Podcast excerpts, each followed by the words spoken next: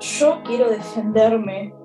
Yo me encuentro en este momento acostada en mi cama tapada con mantitas, porque estamos grabando a la hora de la siesta, ¿ok? Y es viernes y me levanté a las 6 de la mañana. Está muy bien. Nadie te juzgó. Por las dudas. No sé, el internet es un lugar muy hostil a veces. Sí. Nadie te va a cancelar. Me estaba preocupando un montón. Yo quiero decir que hoy es mi último día de aislamiento y que estoy en, en un estado mental fase 1, donde tengo tipo lo mismo que en junio del 2020. Oh, qué loco. Tipo la misma depresión, las mismas ganas de morirme, las mismas, el mismo Among Us, todo lo mismo, todo lo mismo. lo mismo, boluda, lo mismo. Una cosa de decir, wow. Como todo, todo te da tipo el triple de paja, ¿te acordás? Lo que era la pandemia. Todo te da el triple de paja, yo estoy así. Pero bueno, una de las cosas más productivas que hice durante esta semana fue hacer un episodio muy bueno de Café Frío Sí. Eh, y preparar otro Ah. sobre eh, una de las cosas que más me gusta hablar en el mundo, que es Woodstock, el Festival de Woodstock de 1969, 15, 16 y 17 de agosto, en la linda, lindera, se dice lin- lindante o lind- bueno, no sé, en la ciudad que está ahí cerca de Nueva York, a la que fue una barbaridad de gente, para ser exactas, alrededor de 500.000 personas circularon durante ese- esas hectáreas eh, donadas por aquel granjero que le faltaban dos dedos de la mano y que tenía hijos jóvenes y que estaba re en esa, tipo re copado. Era un amor el chabón. Y les dio las, les dio las tierras a toda esa manga de drogadictos que lo único que hicieron fue drogarse y escuchar música. No te olvides de tener sexo y parir. Y morir de sobredosis. Y morir de sobredosis. Y quiero, eh, for the record, quiero decir que hace una hora y media estoy comiendo un sándwich de jamón y queso y que esto es lo más parecido a la fase 1 de lo que me sentí en años. La regresión. La regresión. Qué horror. Bienvenidos a Café Frío. Hoy hablamos de música.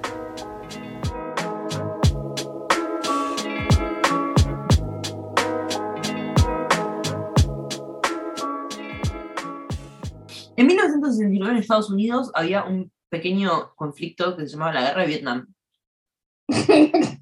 Y voy a, hacer- eh, así voy a grabar todo el capítulo. La peor de las ondas, una onda de mierda lo voy a hacer. Mira, Silvia, yo voy a ir, pero voy a ir con la peor de las ondas. Del voy a. Y que además me hiciste acordar ayer que yo te dije, no sé si te va a sonar un pequeño grupito los nazis. Los nazis, bueno, la guerra de Vietnam. Resulta que Estados Unidos no le estaba yendo del todo bien porque la guerra de Vietnam eh, como que estaba un poquito picante, ¿no? Sí. Y en agosto, para agosto en realidad, en 1969, en realidad en 1968, que empiezan creo que un año antes, un par de pibes, entre ellos Michael Lang, que fue el principal foto, entre ellos Michael Lang, que fue el principal como inversor, el principal productor del festival, deciden que van a hacer un, fe- un festival, o la redundancia, de tres días de música en la que van a contratar y van a llamar a tocar a toda la gente que es importante en el momento. ¿Cuál fue el line-up de Woodstock? Cerró Jimi Hendrix, Ah, bueno. tocó Janis Joplin, The Who, Joan Baez, tipo por nombrarte así, a los primeros que se me vienen en la cabeza, los tengo anotados, ¿dónde carajo están? Lennon me dijiste que fue. Lennon yo creo que fue y pasó, pero no estoy muy segura de eso. No Ah. tocó. Santana, Grateful Dead, que es una banda de los 70 Mm. hiper mega icónica. Crosby, Stills and Nash, que es una de mis bandas favoritas, fue la segunda vez que tocó en vivo en Woodstock. Pasaron de un sucucho como a ser un trovador o de menos gente a tocar para 300.000 personas. Bueno, nada. Y lo dicen como es la primera, es la segunda vez que estamos tocando en vivo, somos, no tenemos mente. Oh, Los amo. Los amo.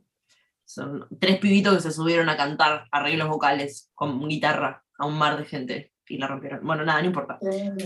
Tocó un montón de gente. y otro montón de gente fue a ranchar, tipo ahí, y a. y a estar.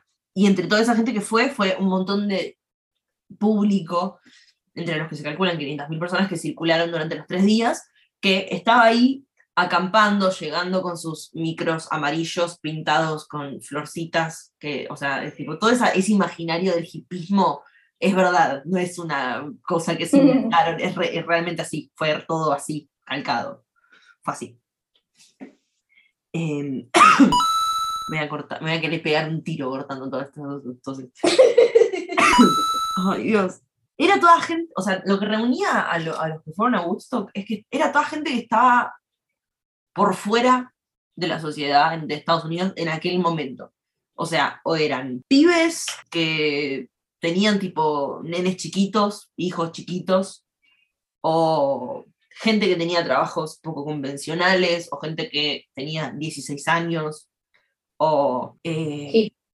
Desertores de la guerra de Vietnam, puede ser, muchos, me, los imagino, igual era difícil escaparte, pero bueno, nada, capaz se escaparon. ¿Quién más?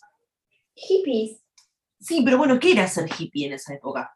Eh, Era un- Supongo que principalmente tipo ser pacifista, seguir un estilo de vida particular, una moda, de ropa me refiero. No necesariamente, porque también en Woodstock hay, hubieron el documental del cual yo hice eh, en su gran mayoría el, el- el episodio, que es el documental de los, de los 70, que salió en el 70, Three Days of, of Peace and Music, eh, dirigido por no me acuerdo quién, producido en parte por Martin Scorsese, que colaboró con la edición y en el trabajo del, del coso, es verdad esto lo dicen los créditos al final. Hubieron familias que llegaban en- de sus casas en su auto con los nenes, la mantita del domingo y fu- fueron al festival así. O sea, no es que todos eran hippies y necesariamente estaban viviendo en comunidad. Para nada. No, no estoy diciendo eso. No, entiendo igual, pero nada, como que fue como que en un punto Woodstock lo único que hizo fue reunir a un montón de gente que pensaba igual. Como Claro. si toda la juventud de Estados Unidos se hubiera juntado en un mismo lugar a hacer la misma cosa al mismo tiempo. Claro. Eso fue un poco lo que pasó. Como que reunieron y hicieron como un gran censo etario e ideológico. Juntaron un montón de gente en el mismo lugar y nada, fue como explotó de repente. Los organizadores esperaban un tercio de la gente que fue. De verdad. Fue. Habrán esperado con toda la furia 100.000 personas. Fueron 500. Muy bueno. Estuvieron ahí los tres días 300. eh, y ellos No, esperaban 100, uh. 150 como mucho. eh, era un éxito. Perdieron un montón de plata en el medio. A Juandas. Bueno. Ayer lo, lo comentábamos un poco también, eh, fuera de aire. Un Woodstock, porque hubieron dos, el Woodstock del 69 y el del Woodstock del 99, que se hizo 30 años después para conmemorar, intentar hacer otro y le salió como el ojete atómico. Eh, sí, salió muy mal. Catalizó un poco todo lo que estaban pasando en los años 60. O sea, todo lo que eran los 60 pasó ahí junto al mismo tiempo. Si vos querías tomar pepa porque era legal, completamente legal, podías. Tipo, ahí está la fotito típica de, de lo- de la parejita en gusto que decía tipo free acid o tipo acid un dólar. Se vendía pepa, le, le- o sea, había una abundancia de drogas, una barbaridad. En los 60 había muchas drogas en Estados Unidos, circulando fuerte, y drogas de diseño y drogas muy nocivas. No era fumar un porrito, era muy Sí. hardcore. No, no entiendo por qué les pintó esa, pero les pintó. Eh, sobre, to- sobre todo drogas muy psicoactivas a lo flashear, no me sale la Sí. palabra ahora. Onda, a, la- a la alucinación. Ah, No, claro, a la alucinación. Era como drogas alucinógenas, ahí está, fin, Dios mío. Eran drogas alucinógenas muy potentes, como el ácido lisérgico, eh, la heroína, em, no sé. No se tomaba mucha cocaína. Hongos. ¿Los? ¿O son vos? Sí, totalmente los hongos a full, a full, ¿eh? A full, los hongos a full. Eh, y había porro porque era lo más fácil de conseguir, te diría. O sea, como que era lo, que, lo de menos el porro. Eh, y era lo que los padres, los tíos, como la sociedad, tu papá y tu tía, más conocían lo que más tenían, pero después pasaban otras cosas por abajo que eran un poquito más jodidas. Y que hubo gente que quedó muy quemada de esa época, muy quemada de esa época, y hubo gente que no la contó directamente.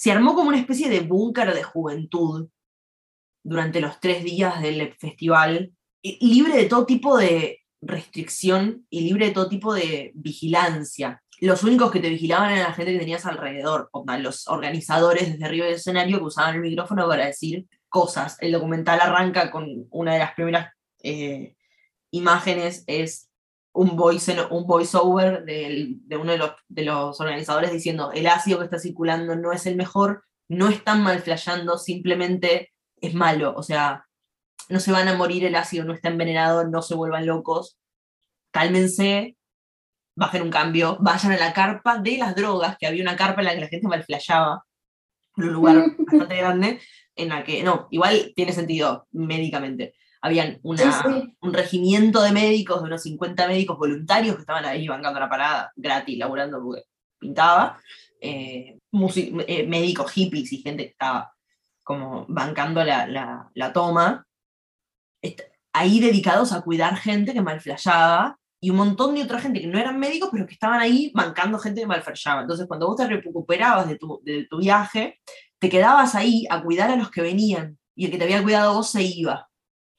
Ah, muy bueno. Entonces se armaba como una, una, Cadena. una rueda en la que vos tipo cuidabas a los demás y como te habían cuidado vos, eh, no sé, estaba como bueno. Me pareció Sí. como muy tierno eso. Dije, oh, más lindo. sí, sí. Re solidaria. Re solidario, sí. Era un poco lo que, se, lo que se intentaba inculcar desde la época.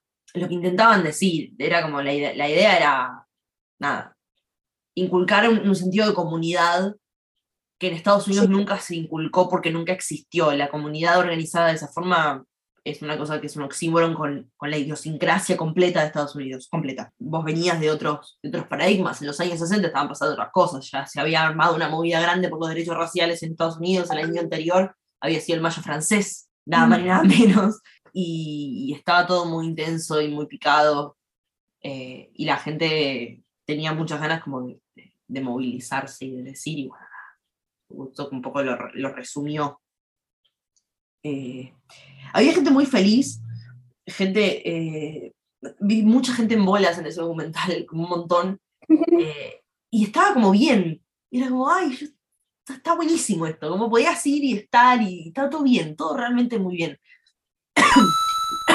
Los conceptos con, del, del cuerpo y de la corporalidad eran, eh, eh, primero son muy de la época, eh, y después son muy de ellos también, como que los hippies es tipo, ay, no voy a usar ropa, voy a estar así, y, y andaban en culo por ahí. Se metían al río y cogían en el río, y, y hay tipo un testimonio de, una, de un videito muy cortito en YouTube de una señora que en ese momento en Woodstock debe tener creo que 18 años, que estaba diciendo tipo, yo cogí como un pez en Woodstock y estuvo buenísimo, eh, No. literal. Literal, la señora dice, eso no lo inventé, literal. Eso. Fue la experiencia más puan que Estados Unidos tuvo en su historia. Eh, ¿Por qué? Había mucha gente en patas, mucha gente en patas, porque después, en el medio del festival, llovió, tipo tormenta, Uh, mal, se llenó de barro todo, fuerte, y no les quedó otra que andar en patas. No les quedó otra porque no tenían manera, o sea, era incalenteable la situación. Eh, onda, gente haciendo patitos por el barro, ¿entendés? sí. Mientras tocaba alguna banda, jugando en el barro como si fuesen nenes, gente de 25, 30 años, y, y como todos, enchas, todos enchastrados. Era, era, fue como, nada, la magnitud, cada vez que la pensás, como que aumenta un poco. había mucha gente en patas, eh, había mucha perfo, tipo mucha manifestación performática, si es que existe esa palabra, y mucha, mucha intención de cambiar el mundo desde el teatro, y eso es lo más puano Sí. que puedo llegar a decir. había mucho cheto empatizando con una pobreza marketinera y mucha gente eh, de, mu- de mucha plata flasheando un mundo nuevo, tipo con la meditación trascendental o el kundalini o todas esas cosas, que eso pasa mucho. Mucho. Y un poco que empezó ahí. Como que en los, antes de los 60 no se sabía tanto eso. Eh, y de, de los 60 como que se popularizó. Seguramente había mucha charla, mucha reunión, mucho todo, eh, leer libros y tal. Convencida, no lo vi en el documental, pero no me hace falta saberlo ni verlo para saber qué pasó. Había muchos nenes, la gente tenía muchos hijos en esa época, Mira, pero por convicción todavía, ¿eh? Como que existía el debate por el aborto y, y todo, pero tenían hijos, no sé por qué tenían hijos. Tenían no sé. No sé por qué la gente tiene hijos, punto. Acá o en cualquier otra época. Amen, sister. Bueno, un poco también esto. Qué difícil se me está haciendo. Eh, Vos podés. sí. Un poco de, la- de lo que retomaba hablando de, de- de por qué había tanta droga circulando. Funcionaba como un expansor de conciencia y un poco lo que, ellos querían era tipo salir del, de- del sistema. Era toda una lucha muy antisistema lo que estaba pasando. Y, y como que las drogas te, te- te permitían eso. Es tipo esa conversación que tenés cuando fumás porro o, o estás en cualquiera. Tipo, y si la realidad es eso que vemos mientras nos drogamos, entonces el gobierno nos prohíbe las drogas para que no veamos la realidad. Sí, Conversación que yo he escuchado sí, sí, sí. Las he escuchado en vivo, ¿entendés? Y, y- y todo el mundo pasa, eso pasa siempre. Eh, y es la fija que pasa. Eh, y es como una expansión espiritual, o la tomaban como una expansión espiritual, eh, como la- la- el acto de tomarse algo, fumar un porro, lo que sea. Una de las cosas también, varias de las cosas que pasaron es que hubieron meditaciones guiadas desde el escenario para 300.000 personas en Woodstock. Ah, Fue. Ravi Shankar, creo que era Ravi Shankar, creo que era Ravi Shankar, no sé, me chupo un huevo atómico. Eh, pero sí, me parece que era Ravi Shankar que fue a hablar a Woodstock, que era como, una cuestión muy espiritual, muy de encontrarse con lo que vos sos, eh, que era la literatura de la época, más, o sea, mientras eh, la cena de Thanksgiving, que en Across the Universe, que es una peli que amo, se grafica muy bien, son pibes que eran hippies en esa época, pero que no eran tan hippies porque venían de familias bien, en la discusión de quién vas a ser en la vida y qué vas a hacer de tu vida y quién tengo que ser, pero quién quiero ser yo y como nada, la, la primer discusión la dio esa generación, la dio la generación que tienen la edad de tus viejos, tipo tenés 60 y algo ahora, eh, Mm. o una cosa así. Es una generación que, que- que estuvo en un lugar en el que había que estar. La generación que terminaron diezmando en la dictadura militar argentina. Sí. Esa. Esa generación. Deberías hacer un episodio de Across the Universe. ¿De? Deberías hacer un episodio de Across the Universe. Ay, sí, me encantaría. Bueno, tiene mucho que ver con esto. Pero es posterior, es de los 70, no de los 60. Uso que es No, pero porque, porque es un musical con canciones de los Beatles. Sí, lo amo, Por eso lo deberías hacer. lo amo. Siempre que puedo lo veo. Bueno, long story short, desde el escenario, lo dije, funcionaba como la especie de, de avisos parroquiales en el que se decían cosas Mm. Como por ejemplo, voy a leer textual, fulanito. A tu papá lo operaron de corazón abierto, por favor, volvé a tu casa, que es de urgencia, te está muriendo tu papá. ¡No! El Juan, ponete las zapatillas, te vinieron a buscar, boluda. Exactamente. Ponete las zapatillas, se está muriendo tu padre. Fulanita, hace tres días que nadie sabe de vos en tu casa, llamá. Llamaron, llamaron tu familia desesperado porque te escapaste, que eso pasó una bocha, tipo mucho pendejito de 16, 17 años que se fue a Woodstock y nadie le preguntó, no, chau. Esa es mi parte favorita de la narrativa. ¿Y cómo, ¿Y cómo sabían a dónde llamar para buscar a los pibes? Porque suponían, un poco deducís, pero no tenían manera de saber. O capaz algún amigo que sabía que, no sé. Cuando no existía el celular era todo un infierno, boludo. Bueno, ahora no estamos mucho mejor, pero no importa. Pero estamos comunicados. Igual, olvídate que vas a tener señal en Woodstock, pero bueno. Sí. Fulanita, acercaste al escenario, te van a pedir matrimonio. Esto está. ¿Te van a pedir qué? Matrimonio. Sí, matrimonio. Ay, no, me Hermoso. muero. O fulanito, acércate, entiendo que tu mujer acaba de tener un hijo, felicitaciones. By the way, hubo una mina que parió arriba del escenario y cortaron el cordón umbilical con una púa. Qué loco eso. What Sí. the fuck. Lo más antihigiénico que se dijo. Bueno, pero si lo miras así le quitas la epicidad. Bueno, epicidad sobre quién. anyway, qué sé yo. Bueno, fue como todo muy, muy tierno porque estaban todos recontentos. No hubo ningún incidente, ningún incidente. Todo salió bien en Woodstock. Mágicamente, toda la gente estaba re bien. Estaban todos re contentos y re felices y re tranquilos. Eh, y lo único que hicieron fue ir a bailar y a escuchar música. No hicieron nada más que eso. La ciudad que estaba alrededor de Woodstock, ha- había gente que vivía ahí. Eh, Era un pueblo de viejos en general. Mm. Era- o sea, no había, era un campo grande de, granjeros y de gente que vivía ahí cerca. Y estaban ahí. Y, entonces el documental les empieza a preguntar, tipo, ¿qué, está, ¿qué opinas de todos estos pibes? Y hay gente muy enojada, onda, los odio, quiero que se vayan todos, que no quede ni uno solo, hay que matarlos a todos con una bomba acá, ya. Güey. Y había gente que decía, son los pibes más tranquilos del mundo, los amo, me los quiero llevar a mi mesita de luz. Sin término medio.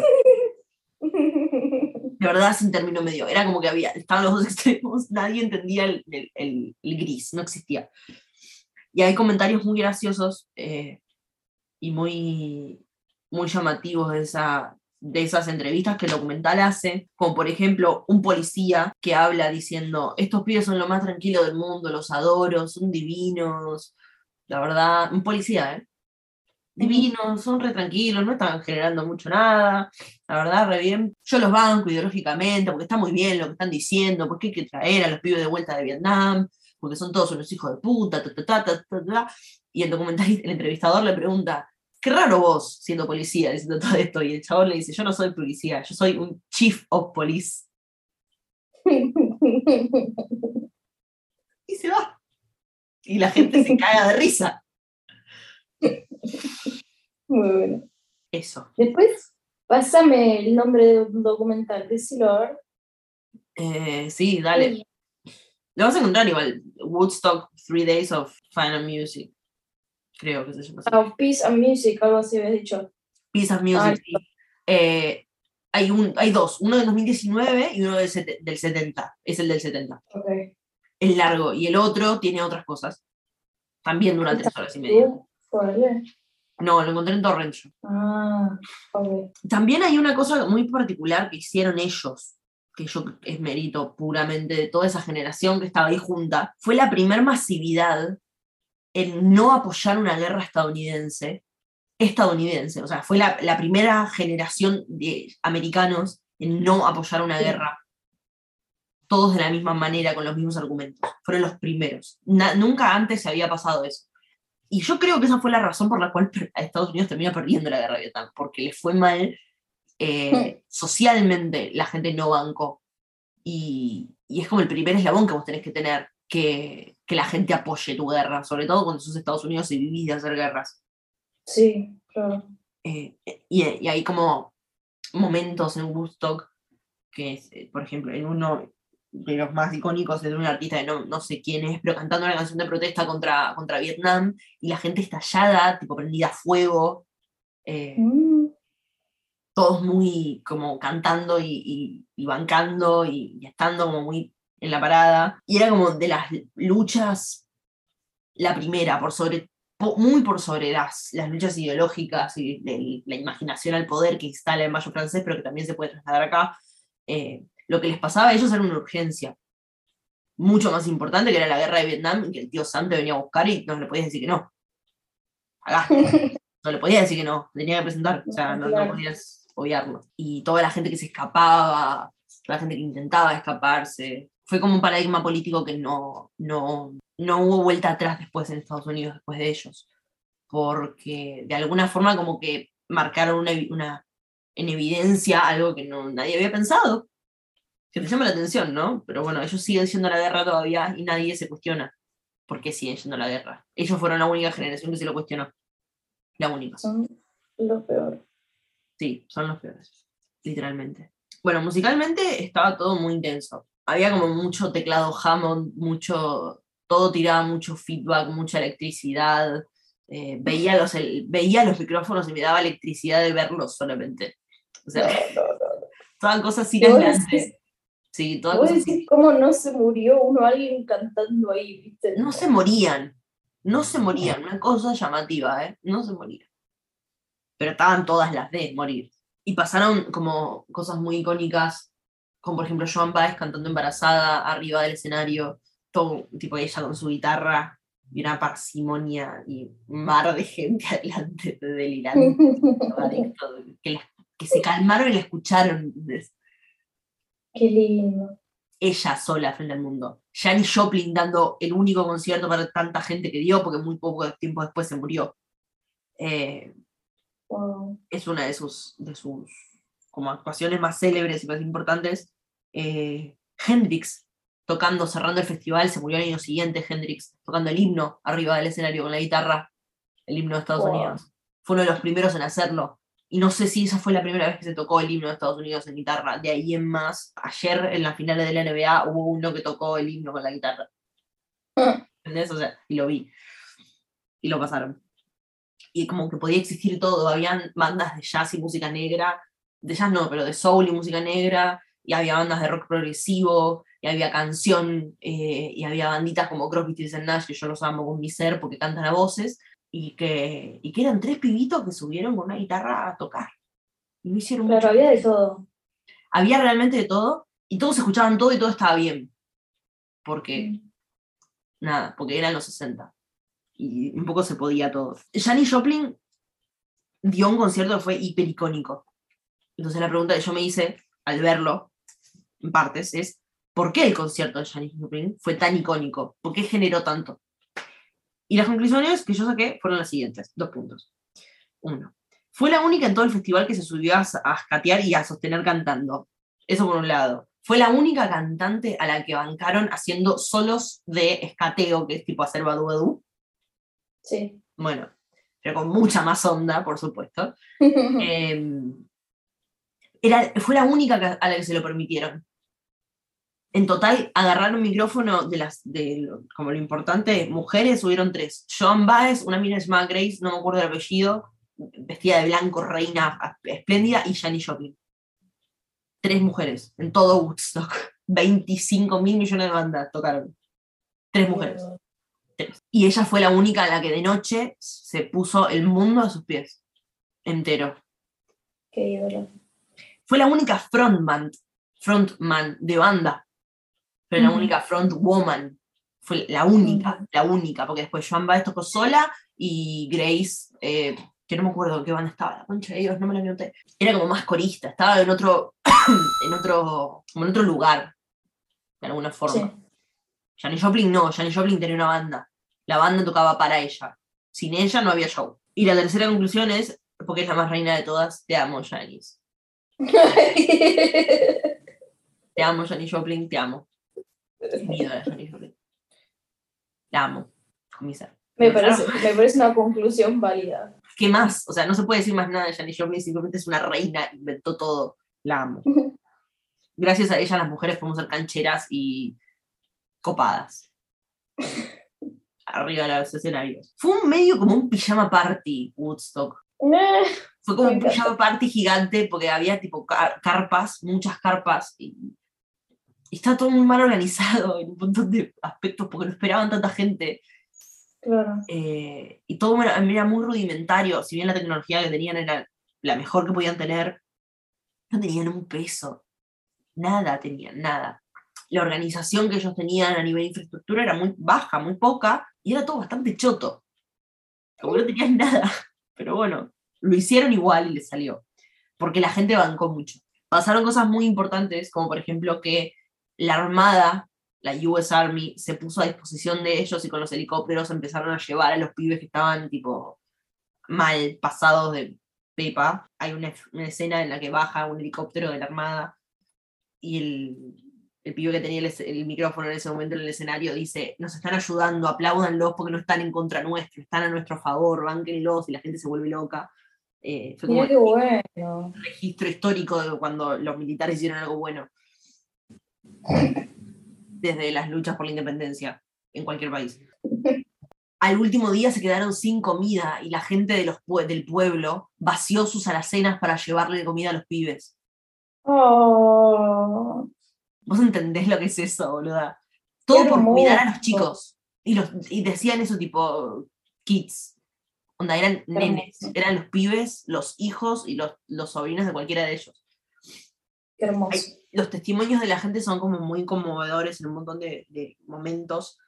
Eh, hay un, un pibe que está, un chabón en realidad, que limpia baños químicos y en un momento lo entrevistan mientras el chabón está limpiando un baño químico y dice, sí, bueno, estoy acá, qué sé yo, le digo, bueno, muchas gracias. El, el documentalista le dice, muchas gracias por, por colaborar con esto. Y me dice, no, gracias a ustedes. Uno de mis hijos está acá y el otro está en Vietnam combatiendo aérea. No, Y yo automáticamente me acordé de una peli que yo no sé si viste, que se llama Dunkirk, que es de Nolan, en la que actúa Harry. sí, Bueno, sí. el, a mí esa película me hace emocionar mucho por varios motivos. Primero, todos los barquitos que aparecen después son el, bar- son el Chapita, el barco de mi abuelo, entonces llorás, son muy parecidos. Eh, tipo, la primera vez que la vi dije, no, no, no, no me hagas llorar, hijo de puta. don't you dare. Bueno, es muy lindo. Y el padre, el, el que conduce el barco que, va a Dunkirk, el que se encuentra Sí. con Killian Murphy y con el otro rubio que estaba más fuerte, ese padre eh, se le había muerto un hijo en, en Coso, en la guerra. Entonces, y, y es el que más pelea por llegar a rescatar soldados. Sí, Y me hizo acordar mucho a ese padre, sí, como de, totalmente. de- de colaborar con, con los pibes y de estar, es como, no sé, muy llamativo. Sí. Lo que hacen los países bélicos. Bueno, en un, en un momento hubo una ballena arriba del escenario. No, Busca la foto. no. busca la foto. ¿Qué? Hubo una ballena arriba del escenario en Woodstock. ¿Cómo? Estoy casi convencida de que yo vi una foto de una ballena en Woodstock. O sea, sí. Bitch, ¿de qué estás hablando? Hubo una ballena, te juro que hubo una ballena en Woodstock. No, me aparecen imágenes de ballenas en el mar. No, no puede ser. Hubo un, co- un coso muy parecido a una ballena. Y yo lo vi en uno de los. Bueno, hay un error de chequeo. Está bien, el podcast dice, ¿chequeado? Puede Pero ser. mira, Arre. ya no entiendo ahora, ¿ves? No entiendo. No, tiene que ser alguna especie de Photoshop raro. ¿Cómo va a haber una ballena arriba de un escenario? Si ni siquiera estaban cerca de agua. Yo les puedo creer cualquier cosa, ¿entendés? O sea, estoy considerando que se murieron tres pibes de sobredosis, dos tuvieron un hijo, varios se casaron. Bueno, pero una cosa es el mito y otra cosa es el absurdo. Bueno, No, igual me encanta, ¿eh? Capaz fue como una especie de maqueta rara, puede ser, no sé. una piñata. Cosa más rara, habían. Ha- Habían cosas muy graciosas, como por ejemplo, en un momento entrevistaron a una de las pibas de la organización que estaba en el Information Booth. Y, y dice, no, porque vienen un montón de pibes y me preguntan, tipo, ¿de qué color es la envidia? Eh, ¿Sobrios o en cual, o sea, sobrios o caretas se hacían esas preguntas. En los 60 eran así, era una cosa rara. Toda la, la- la cosa filosófica estaba en cualquiera. Eh, y la piba dice, no, bueno, yo estoy un poco preocupada igualmente porque hace tres días que no veo a mi hermana y vinimos juntas. Pero bueno, nada, debe estar bien. ¿No? Señora, por favor. La gente, tipo, lo perdías y no lo encontrabas. Y chau. Y no, claro. En YouTube hay muchas historias de parejas que se conocieron en Woodstock y que al día de hoy siguen juntas y para los 50 años de Woodstock, tipo, hicieron onda la...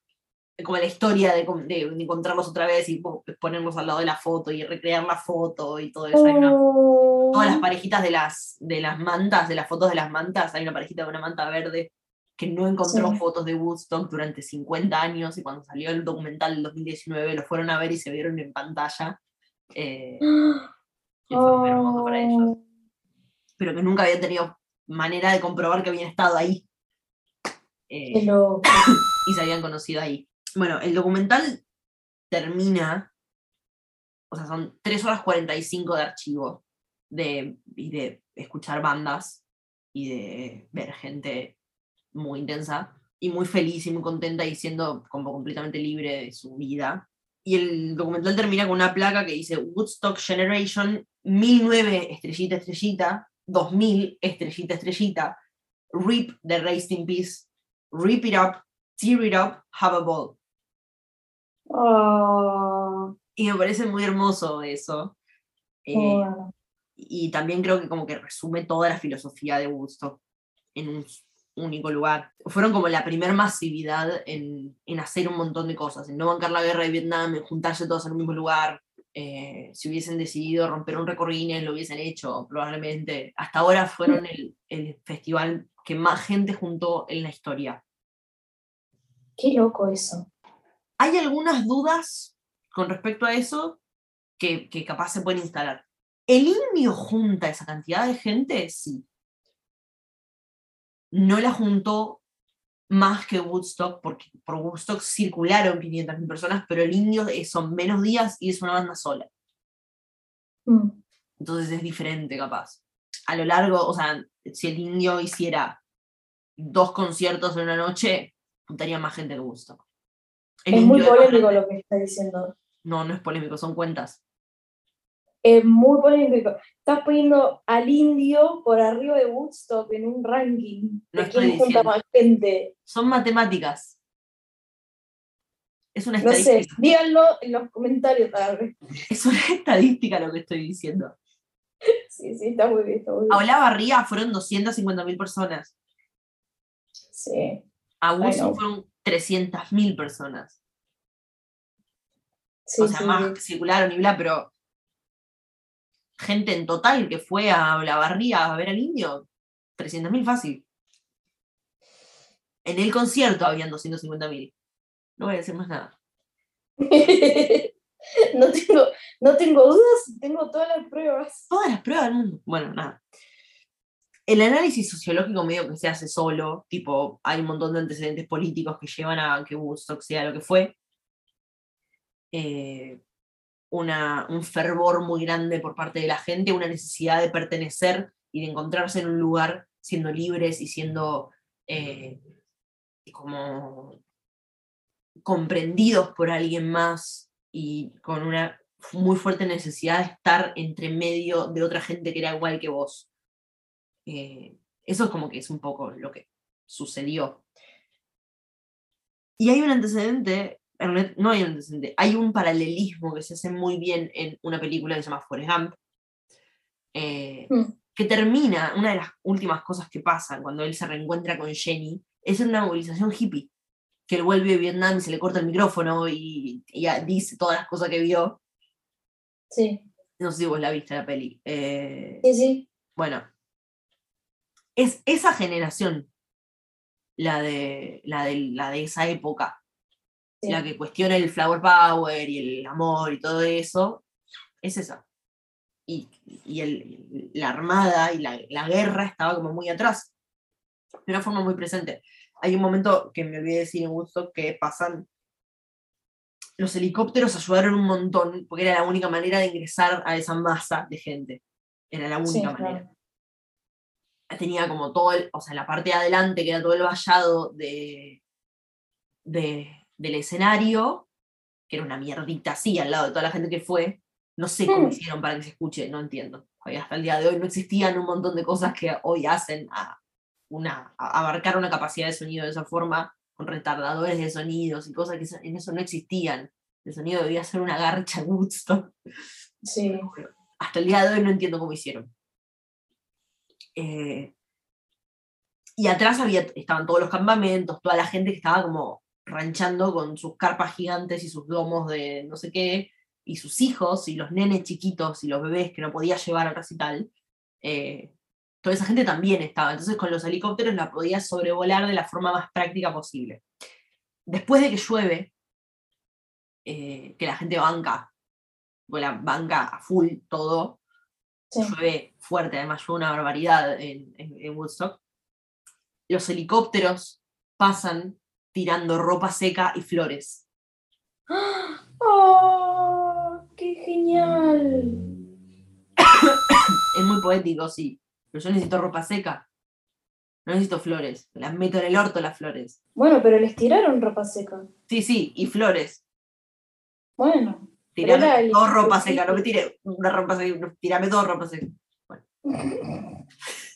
Capaz soy una persona poco simpática, pero No, yo creo que hoy no estás en el mood, capaz. hoy estoy, muy- hoy estoy más 70 que 60. En el 60 era como que todo el amor y en el 70 ya fue The Wall, era poder, que Sí, se sí. prender fuego.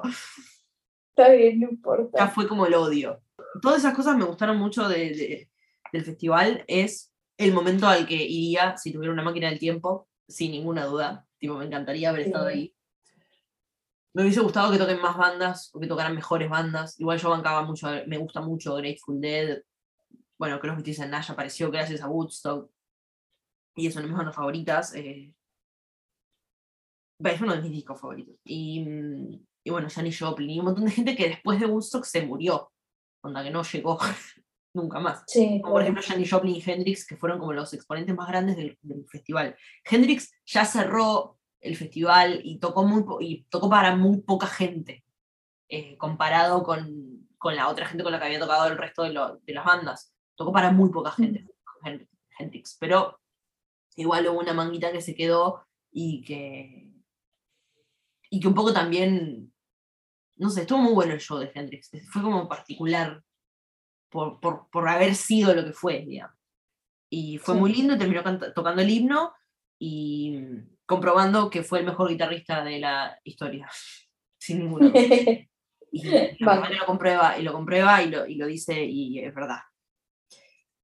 Hay una historia muy linda, que es la historia de Joni Mitchell, que es una reina, una de las artistas mujeres cantautoras más respetadas unánimemente por la historia de la música. Joni Mitchell estaba grabando en Londres y no la dejaron ir a Woodstock. No, porque se tenía que quedar y, y viajar a no sé dónde, y no, no llegó, y intentó de todas las formas, no la dejaron ir, no pudo ir, no pudo llegar a Woodstock, no la dejaron llegar. Y a raíz de eso escribe la canción Woodstock, versionada por Dios y María Santísima, y es una de las mejores canciones del rock progresivo de esa época que se escribieron ever, eh, por una persona que no fue pero que ella genial. lo ve desde afuera y diciendo, el estribillo dice, We are stardust, we are golden, and we got to get ourselves back to the garden. Eh, y habla Oh, un poco de, de- de la inocencia de estar en Woodstock y de volver a ser adolescente de alguna forma, entre muchos adolescentes y mucha gente que, que tenía esos tres días para ser adolescente otra vez.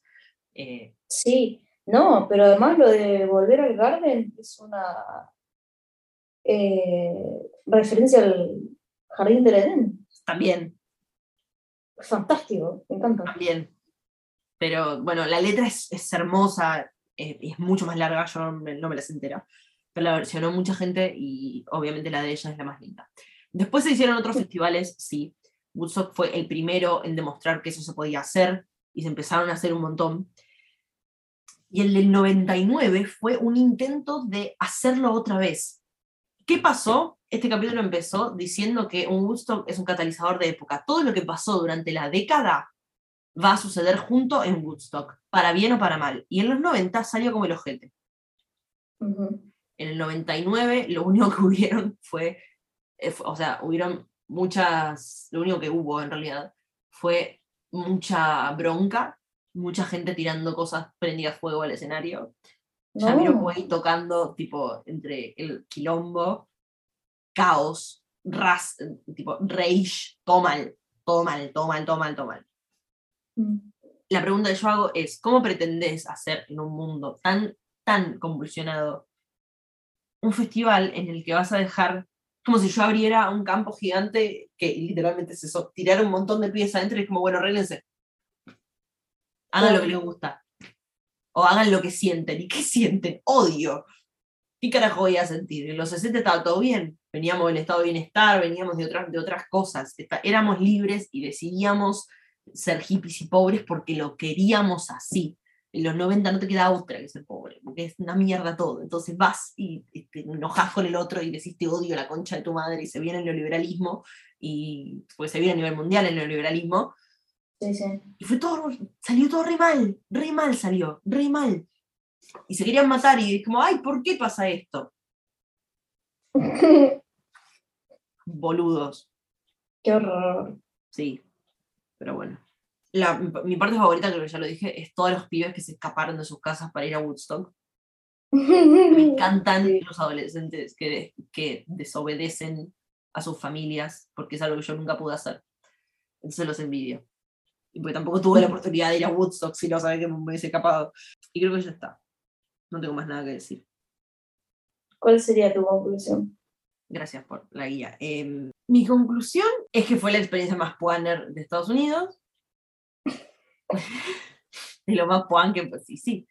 Eh, es que nunca se va a poder repetir. No, claro.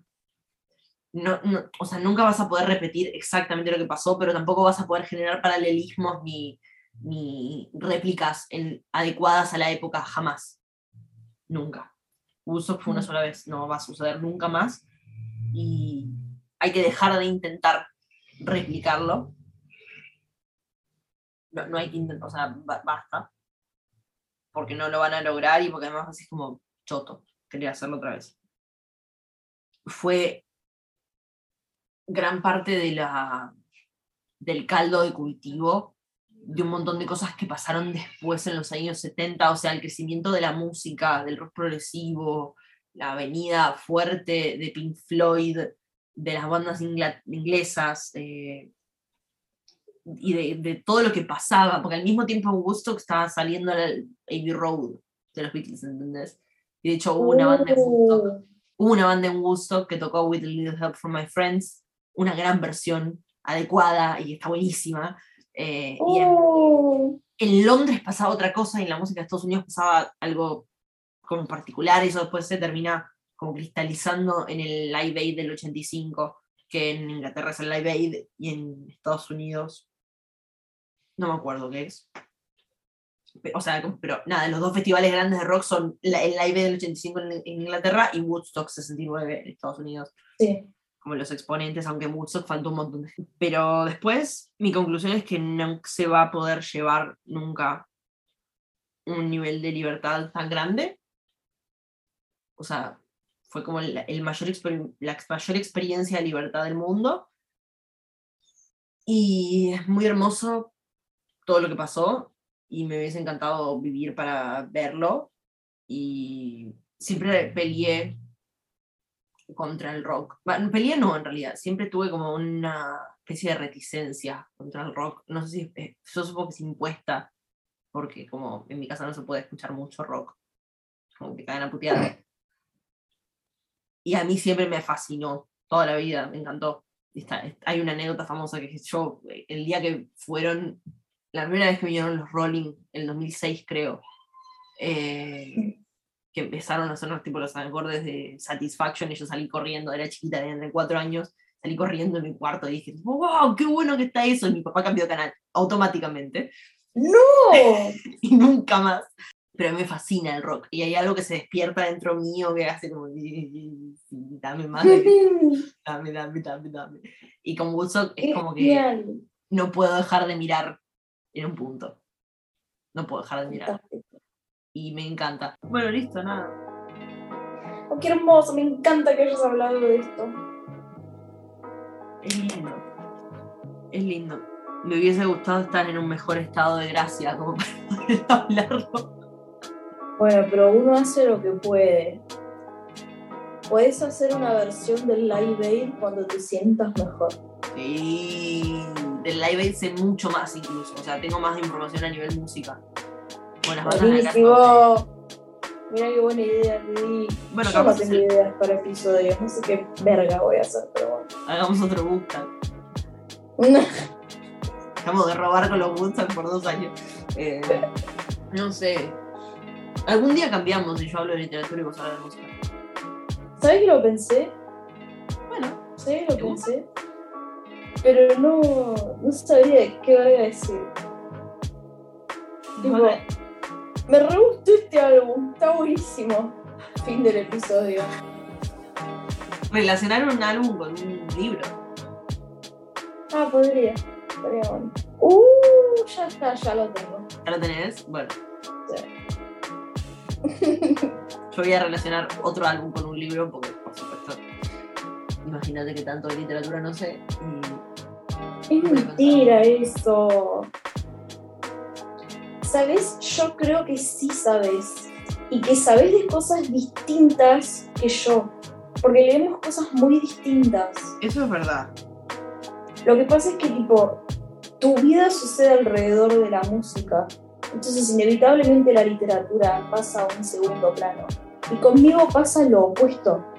Pero no significa que ni yo sepa absolutamente nada de música, porque digo, a lo largo de mi vida he escuchado y aprendido. Y lo mismo sucede con vos con la literatura. Digo, tienes una biblioteca llena de libros. Eso significa algo. Que me los compré. Bueno, anyway. Este episodio de Café Frío está producido por nosotras y solo nosotras. Así que si lo disfrutaste, te invitamos a que nos colabores, ya sea siguiéndonos en Instagram en arroba Café Frío podcast o comprándonos un cafecito en cafecito.app barra Café Frío podcast. Si querés participar de la conversación o comentar algo, nos puedes dejar una review y la vamos a leer con mucho gusto. Nos escuchamos pronto.